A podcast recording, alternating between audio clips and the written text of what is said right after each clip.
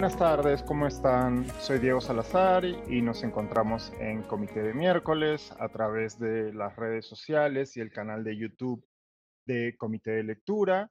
Hoy tenemos un programa muy especial. Vamos a conversar con la ingeniera y vulcanóloga del Instituto Geofísico del Perú, Catherine Vargas Alba, para hablar sobre lo que está ocurriendo con el volcán Ubinas, ubicado en Moquegua. Como habrán sabido, ya sea a través del newsletter de Comité de Lectura que publicamos a diario o de algunos otros medios de comunicación, este volcán lleva registrando cierta actividad desde hace unas semanas y ayer martes eh, experimentó ya sus primeras explosiones, las cuales se han acelerado eh, a lo largo del día y esto se ha traducido en expulsión de gases y emisión de cenizas y poniendo en alerta a las distintas zonas aledañas. En respuesta a esto, el Ejecutivo eh, del gobierno peruano mediante un decreto supremo, ha declarado estado de emergencia en una serie de distritos cercanos. Estos son Coalaque, Chojata, Ichuya, Yoque, Matalaque, Ubinas y Yunga, todos ellos ubicados en la provincia general Sánchez Cerro del departamento de Moquegua. Para entender qué es lo que está ocurriendo, cuáles son los peligros y qué podemos esperar, vamos a conversar ahora mismo con la ingeniera y vulcanóloga Catherine Vargas, quien nos estará hablando desde el Centro Vulcanológico Nacional del Instituto Geofísico del Perú, ubicado en Arequipa. Buenas tardes, Catherine, ¿cómo estás? Muchísimas gracias por atendernos. ¿Qué tal, Diego? Mucho gusto. Gracias por esta oportunidad ¿no? de brindarnos este espacio para poder informar a la población acerca del actual proceso eruptivo del volcán Ubinas. No, gracias a ti. La verdad que estamos siguiendo con atención lo que viene ocurriendo en, en Ubinas y quería empezar por lo sencillo. ¿Qué es lo que ha ocurrido? Entiendo que se había venido registrando cierta actividad ya en semanas pasadas, pero que desde ayer esto se ha acelerado y hemos, se, han registrado ya las primeras explosiones. ¿Cuál es la situación actualmente del volcán? Sí, desde el mes de mayo, específicamente el día 17, ya observamos intranquilidad en la señal sísmica del volcán Ubinas. Nosotros tenemos sismómetros instalados alrededor del volcán. Entonces, para nosotros, uno, dos, tres sismos por día está dentro de lo normal. Había cambiado este escenario, ya no registrábamos eso, sino 40, 50, lo que nos indicaba que próximamente despertaría este coloso. En nosotros, el 24 de mayo, pues eh, Viendo que esta, este incremento continuaba, avisamos a las autoridades, recomendamos cambiar de alerta verde a amarilla, lo cual ya se oficializó el día 20 de junio y el 22 de junio inician las primeras emisiones, ya dando iniciado este nuevo proceso eruptivo, ¿no? Ya estaba emitiéndose material por parte del volcán, emisiones de ceniza, de gases volcánicos, de vapor de agua, y simplemente ya en los próximos días estábamos esperando que ya inicien las explosiones. Es así que el día viernes 30 de junio eh, recomendamos el cambio de alerta amarilla a naranja porque además de este incremento en la sismicidad, también habíamos observado anomalías térmicas, lo que indicaba la proximidad de este magma que estaba ascendiendo cada vez más cerca al cráter, ¿no? a la superficie, ya ser emitido al exterior. El día pues de ayer, a las 3 y 16 de la mañana, ya observamos la primera explosión, la cual alcanzó 5 kilómetros de altura por encima del cráter y fue dispersada hacia los sectores sur y sureste, afectando principalmente los distritos de Ubinas y Matalaque. Después de ello hemos seguido registrando explosiones, ya vamos más de 20 hasta, el día de hoy, y pues seguimos evaluando cómo va a ir evolucionando el volcán en los próximos días, semanas, ¿no? Lo que proyectamos es de que esta actividad puede mantenerse o a la vez también puede incrementarse, es de que ya no vamos a observar solamente columnas eruptivas mayores a uno o dos kilómetros, sino que de repente podemos alcanzar alturas superiores a los 6, 7, ¿no? Como lo que se registró en el año 2019, en el anterior proceso eruptivo de este volcán. nos encontramos en este momento ya en alerta naranja en la zona, ¿cierto? Así es, esto se oficializó el día primero de, julio, ¿no? El día sábado de este mes, y, ya estamos en esta alerta. Pero en realidad, desde la alerta amarilla, nosotros siempre exhortamos a las autoridades que ya vean los planes de contingencia, eh, todas las acciones ¿no? que se va a tomar en caso de que este escenario empeore. Recordemos de que se puede incrementar la actividad, por lo cual también se va a sugerir evacuación. ¿No? no sabemos si esto va a ocurrir en los próximos días o semanas, pero ya los albergues deben estar listos, bien implementados, con los recursos básicos para que la población pues esté cómoda, ¿no? Si va a salir de sus hogares, tiene que estar eh, resguardada en un lugar donde cuente con estos servicios básicos, ¿no? Para estar a salvo. ¿En qué, ¿En qué se traduce? ¿Qué significa que, que nos encontremos en, eh, que se encuentre la zona en alerta naranja? Y también eh, si existe otra alerta más o ese es el máximo nivel de, de alerta. Sí, bien. La alerta naranja significa que ya la fase explosiva pues inició ya vamos a seguir observando esta actividad, no es de que empiece a emitir y se apaga, ¿no? De un momento a otro, sino de que lo más probable es que va a continuar. Tenemos eh, de experiencia en los procesos eruptivos anteriores, en 2019 todo fue muy rápido. Ahorita nos dio un mes de anticipación para poder alertar, pero en 2019 todo cambió en una semana, pero alertamos también en, ese, en su momento de manera oportuna. Ese proceso eruptivo duró unos pocos meses, eh, los, los, periodos eruptivos anteriores, el 2006 y el 2013, duraron unos años. Entonces, tenemos ese intervalo de tiempo que podría durar ese nuevo proceso eruptivo. No hablamos de unos pocos meses hasta quizá años. Luego, eh, después de la alerta naranja, tenemos la alerta roja. Pero eso ya se maneja en un escenario mucho más crítico, ¿no? Estaríamos hablando no solo de la emisión eh, de ceniza, de explosiones, sino también otro material que es letal, que es el flujo piroclástico, pero ya afectando un radio mayor. Este, este peligro volcánico, eh, como les mencionaba, es el más letal eh, porque avanza como nubes ardientes por los flancos y arrasa a todo a su paso. Esto se ha observado, por ejemplo, en el volcán del Fuego en Guatemala, que cobró la vida de más de 300 personas, ¿no? Y es por eso que nosotros realizamos capacitaciones también a la población aledaña y les indicamos qué significa cada peligro para que si ven algo parecido, pues no estén eh, cerca o se queden a, admirar ¿no? este suceso, como lo que ocurrió en Guatemala y que por no evacuar rápidamente se quedaron a tomar algunas fotografías impresionados de lo que ocurría y pues lamentablemente cobró sus vidas. Eh, este escenario es poco probable, o sea, no se descarta, poco probable, porque normalmente los volcanes actúan según lo que se ha registrado en los procesos eruptivos anteriores. El Lubinas es el volcán más activo del Perú. Eh, según los registros históricos, ya este proceso eruptivo sería el número 28 y los cuatro últimos, incluyendo este, pues los hemos monitoreado ya con instrumentación in situ. Eh, es por eso que tenemos eh, cierta experiencia en saber ya cuándo alertar oportunamente, qué es lo que se podría esperar, qué es considerado dentro del proceso eruptivo algo normal o usual.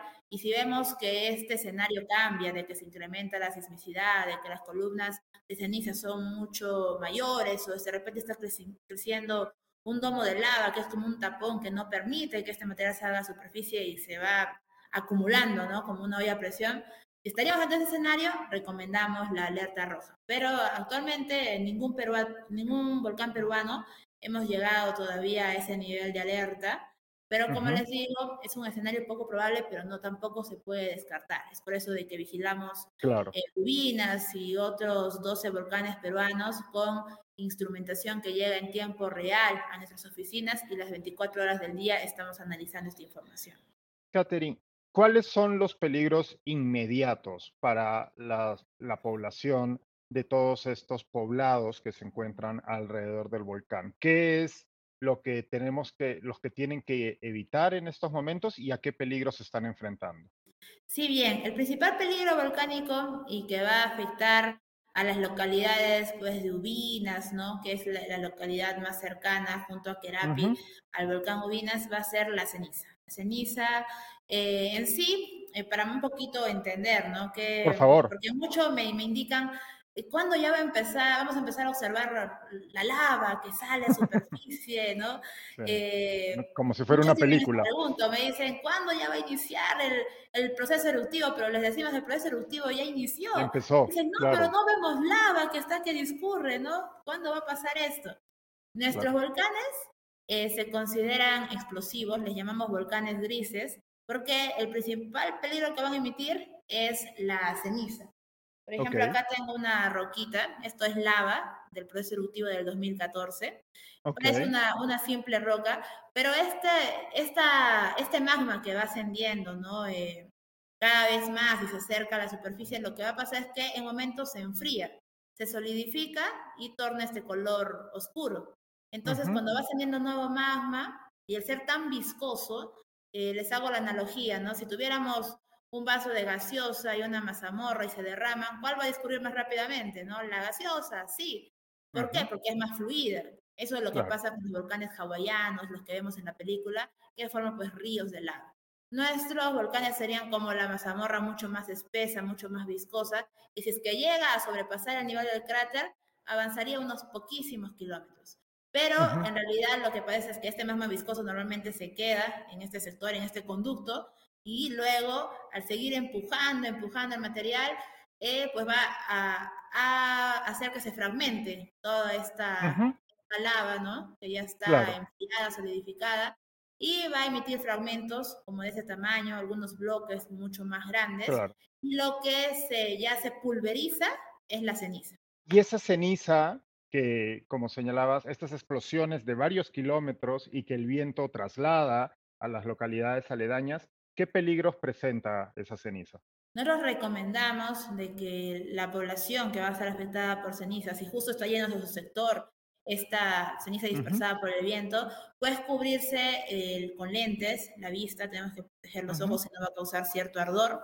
Eh, igual usar mascarillas, tenemos que proteger las vías respiratorias.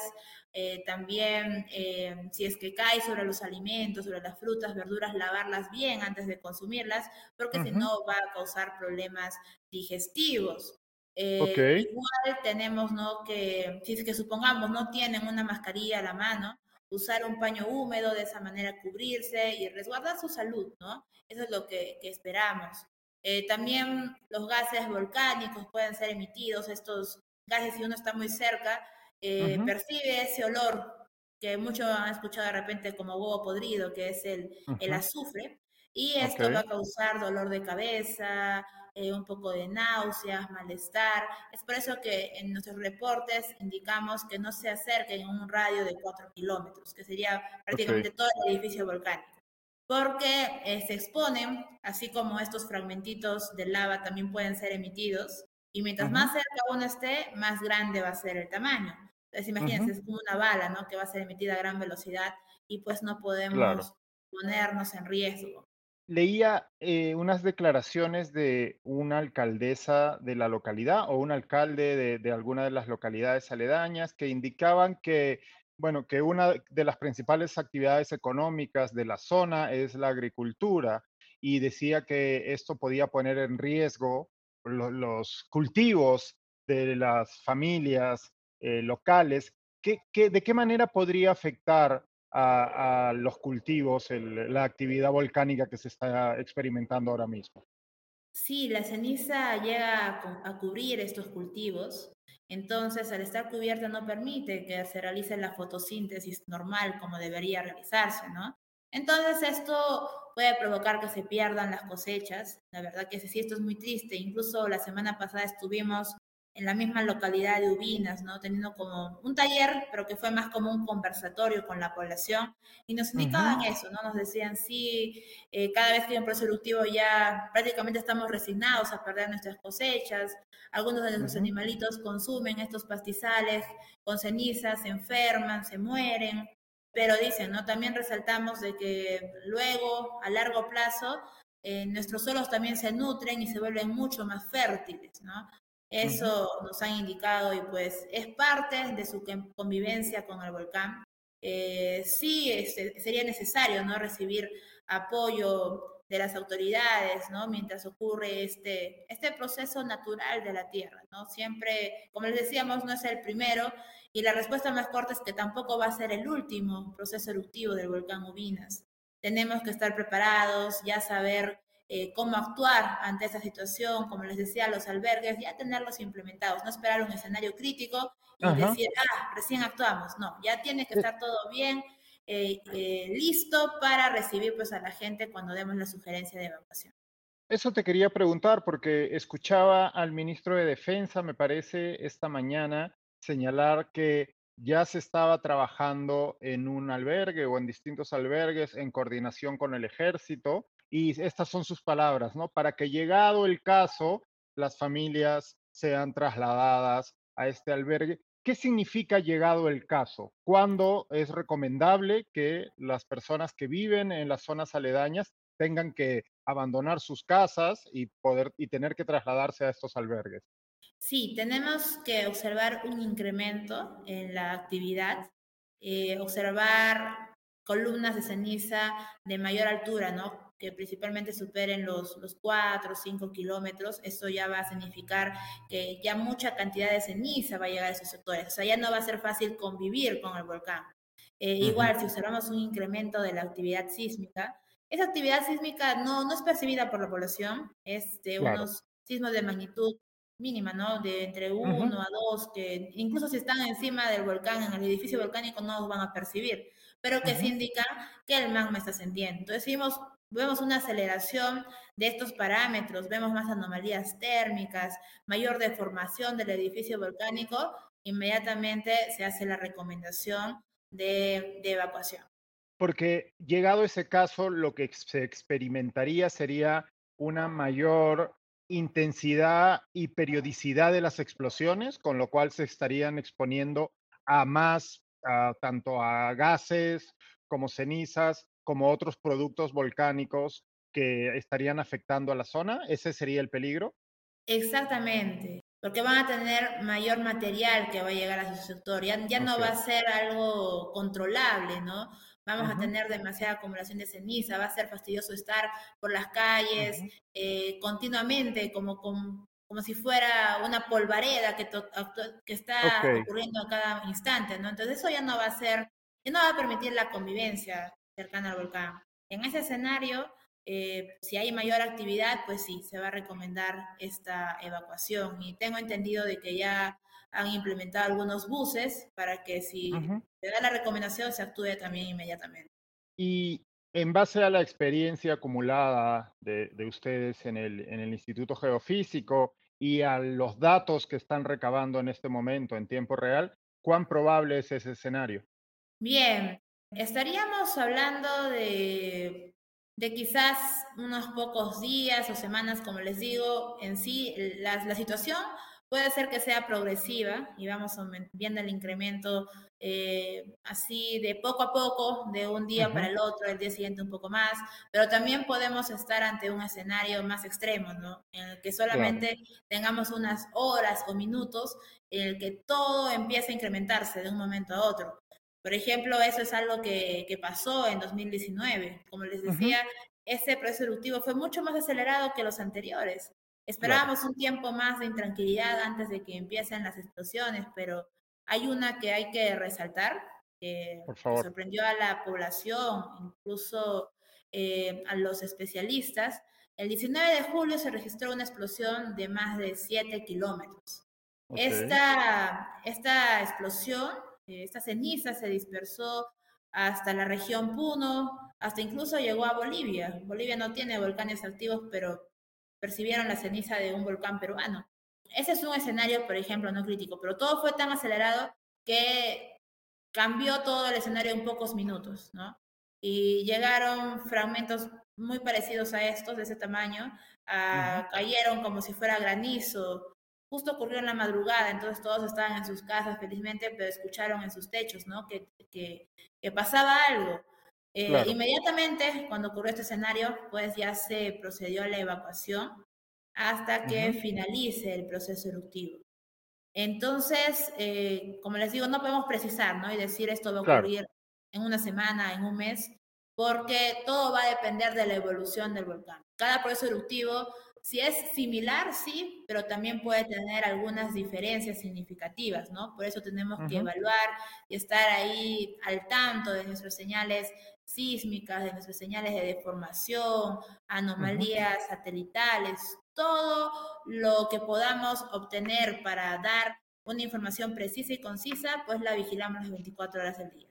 Señalabas que ese, el, último proceso similar, el último proceso eruptivo similar fue en el año 2019, también por estas fechas, también por julio. Eh, Exactamente. Sí. O sea, hace, hace cuatro años. Esta, ¿Este tipo de procesos tienen alguna, eh, forman parte de algún ciclo o son completamente, este, o no, no se pueden prever? Bien, sí, esa es una pregunta interesante porque sí hemos tenido eh, proceso eruptivo 2006, 2013, 2019, 2023. Tenemos más o menos, estamos hablando de entre cuatro, cinco, seis años, ¿no? Que ocurre entre un proceso a otro. Eh, es algo que pues no se puede tampoco generalizar. Nosotros sí estábamos atentos porque ya dadas los procesos eruptivos anteriores, decíamos ya en cualquier momento le puede tocar ubinas de que ya inicie ¿no? un nuevo proceso eruptivo. Solo nos queda estar vigilantes, tenemos la instrumentación necesaria para poder alertar incluso antes de que se vean las evidencias en superficie, ¿no? Antes de que observemos fumarolas, antes de que se observe, no sé, pequeñas emisiones de ceniza, la, la sísmica nos va a avisar si es que hay movimiento de fluidos, de magma en el interior del volcán. Como les indico, lo más probable es que este no sea el último proceso eruptivo, quizá de acá entre cuatro, seis años podríamos estar ante otro, o quizá es mucho más breve y en dos años otra vez inicia el proceso eruptivo o se tarda 20 años, ¿no? Todo esto es relativo, pero sí los últimos procesos eruptivos más o menos han tardado eso, ¿no? Entre cuatro a seis años. Nos decías al inicio que el volcán Ubinas es el más activo que existe en el territorio peruano.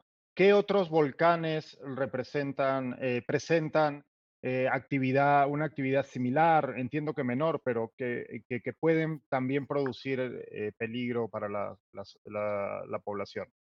Ahora tenemos uno en proceso eruptivo, con explosiones, alrededor de 20, 25 explosiones por día, que es el volcán Sabancaya, que se encuentra en la región Arequipa, muy cerca a, un, a un sitio muy turístico que es el Cañón del Colca. Incluso hay un mirador de los volcanes donde se puede apreciar esas explosiones volcánicas, que es algo impresionante, ¿no? Quizás no genera mucha alarma porque la población no está asentada en un radio tan cercano, ¿no? Pero sí, desde el noviembre de 2016 presenta explosiones como las que estamos viendo en Ubinas todos los días, alrededor de 20, 25, mm. hasta se ha llegado a 70 explosiones por día, también alcanzando columnas importantes tenemos este volcán vigilado. Eh, un estudio se ha realizado para poder conocer cuáles son los volcanes que podrían erupcionar, que quizás no, hemos, no tenemos un análisis reciente, ¿no? Como que en los últimos 50 años, pero que sí han presentado erupciones hace 300, 400, quizá mil años, que para nosotros puede ser mucho, pero en la escala geológica es algo joven. O sea, el Misti, por ejemplo, es un volcán muy joven que podría presentar una, un proceso eruptivo importante, es por ello que también lo tenemos vigilados. Y otros volcanes, eh, en realidad nosotros como Instituto Geofísico del Perú tenemos eh, la instrumentación in situ en 13 volcanes, empezando con Ayacucho, los volcanes Sarazara, Uquihuato, aquí en Arequipa el Coropuna, que también representa un peligro porque tiene todo un casquete glaciar. Imagínense si el magma asciende, mm. este casquete glaciar se derrite iba a producir flujos de lodo, que nosotros le llamamos lajares, que son como huaicos, ¿no? Pero inmensos por el derretimiento de este casquete glaciar por el magma ascendente. Tenemos el volcán Sabancaya también en Arequipa, Chachani y Misti, eh, luego en Moquegua, el Ubinas, del cual estamos ahora expectantes, ¿no? El Tixani, tenemos también el volcán Huaynaputina, que en el año 1600 generó una mega erupción Hablamos de columnas de ceniza mayores a 30 kilómetros, que incluso se dispersó hasta Europa, causando sequías en este continente. O sea, los estudios recientes evidencian de que eh, ¿qué, ¿qué pasó? ¿Qué causó una sequía en Europa en estos años? Y se dieron cuenta que pues había sido un volcán peruano que tuvo una mega erupción. Y finalizando en, Tacna, tenemos los volcanes Yucamane, eh, Tutupaca, Casiri, Purpuruni, en los cuales también tenemos instrumentación. Y hay otros cuatro, uno ubicado en, en Cusco, el Quinzachata, tenemos también los volcanes eh, monogenéticos de Huambo, Andagua, eh, y que eh, también monitoreamos, pero por lo pronto no tenemos instrumentación in situ, pero sí hacemos la vigilancia a través de satélite. según ello analizamos también, ¿no? De vez en cuando vamos analizando la deformación, si hay alguna anomalía térmica, y pues próximamente los vamos a implementar también con equipos que nos puedan dar esta información no valiosa en tiempo real. Pero los más catalogados como peligrosos, todos estos están siendo monitoreados. Perfecto. Catherine, bueno, muchísimas gracias. Estamos todos pendientes de lo que ocurre eh, con el Ubinas. Estaremos pendientes de si el peligro incrementa y ver que las autoridades eh, cumplan con su labor y, sea, y puedan eh, trasladar a las personas que se encuentran en, la zona de peligro, a, estos albergues que nos comentabas anteriormente. ¿Hay alguna recomendación por, para, por si alguien nos está viendo desde, lugares aledaños? Sí, quizá ahora cause mucha expectativa, ¿no? El volcán Ubinas. De todos modos, si es que de casualidad, de curiosidad, ¿no? Quieren acercarse o ver esas explosiones, por favor respeten este radio de cuatro kilómetros, del cual no se debe aproximar. Eh, igual tener los implementos necesarios, ¿no? En las localidades cercanas, como les mencionábamos, lentes, mascarillas y sobre todo estar muy pendiente de la información que estamos emitiendo día a día, porque de esta manera eh, van a saber de algún cambio, como les indico, si la actividad aumenta, la vamos a, lo vamos a avisar oportunamente. Visiten nuestras redes sociales, nuestra página web una población informada va a saber cómo actuar ante el peligro. Entonces, esa es la idea, conocer qué ocurre, ¿no? Em, si no estoy aquí en Moquegua, Arequipa, ¿no? Cerca, aún así tengo como peruano tener conocimiento de que hay volcanes que en cualquier momento puedan, pueden despertar, pero que hay una institución que los vigila permanentemente. Tienen la, la página web del instituto, perdón, la página web, el perfil de Twitter del Instituto Geofísico del Perú, que es IGP-Perú, eh, la, web, por supuesto, del IGP, que damos fe de que responden con mucha inmediatez. Fue a través del contacto en la web que pudimos conseguir la entrevista con Catherine. Y como les decía, sí, manténganse informados, por favor, para, para poder eh, estar fuera de peligro si se encuentran en, en, las zonas, en las zonas aledañas al volcán Ubinas. Muchísimas gracias, Catherine. Ha sido un verdadero placer. Esperamos. Muchas gracias. Muchas gracias por esta oportunidad. Igual, si están de visita por Arequipa, nos pueden escribir un mensajito y pueden eh, visitar este observatorio vulcanológico para que vean cómo monitoreamos los volcanes peruanos. Estamos a su disposición.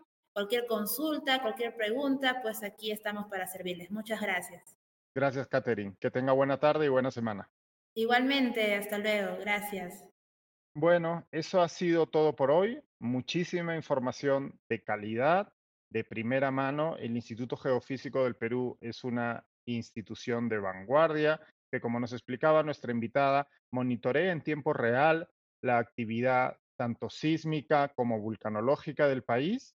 Eh, es gracias a su trabajo que las autoridades pueden tomar decisiones para proteger a la ciudadanía, como en este caso se está haciendo al elevar el nivel de alerta eh, debido a la actividad creciente del volcán Ubinas. Espero que, pueda, que les haya servido esta información.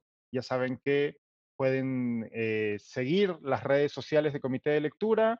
Hemos estado informando nosotros con mucha atención respecto a lo que está ocurriendo con el volcán Ubinas a través de también el newsletter que yo escribo a diario. Eh, se pueden suscribir desde nuestra página web o desde el link que encontrarán debajo de la transmisión de nuestro canal de YouTube y también eh, compartimos eh, el link de suscripción en nuestras redes sociales, tanto ya sea, ya sea en Instagram, Facebook o Twitter.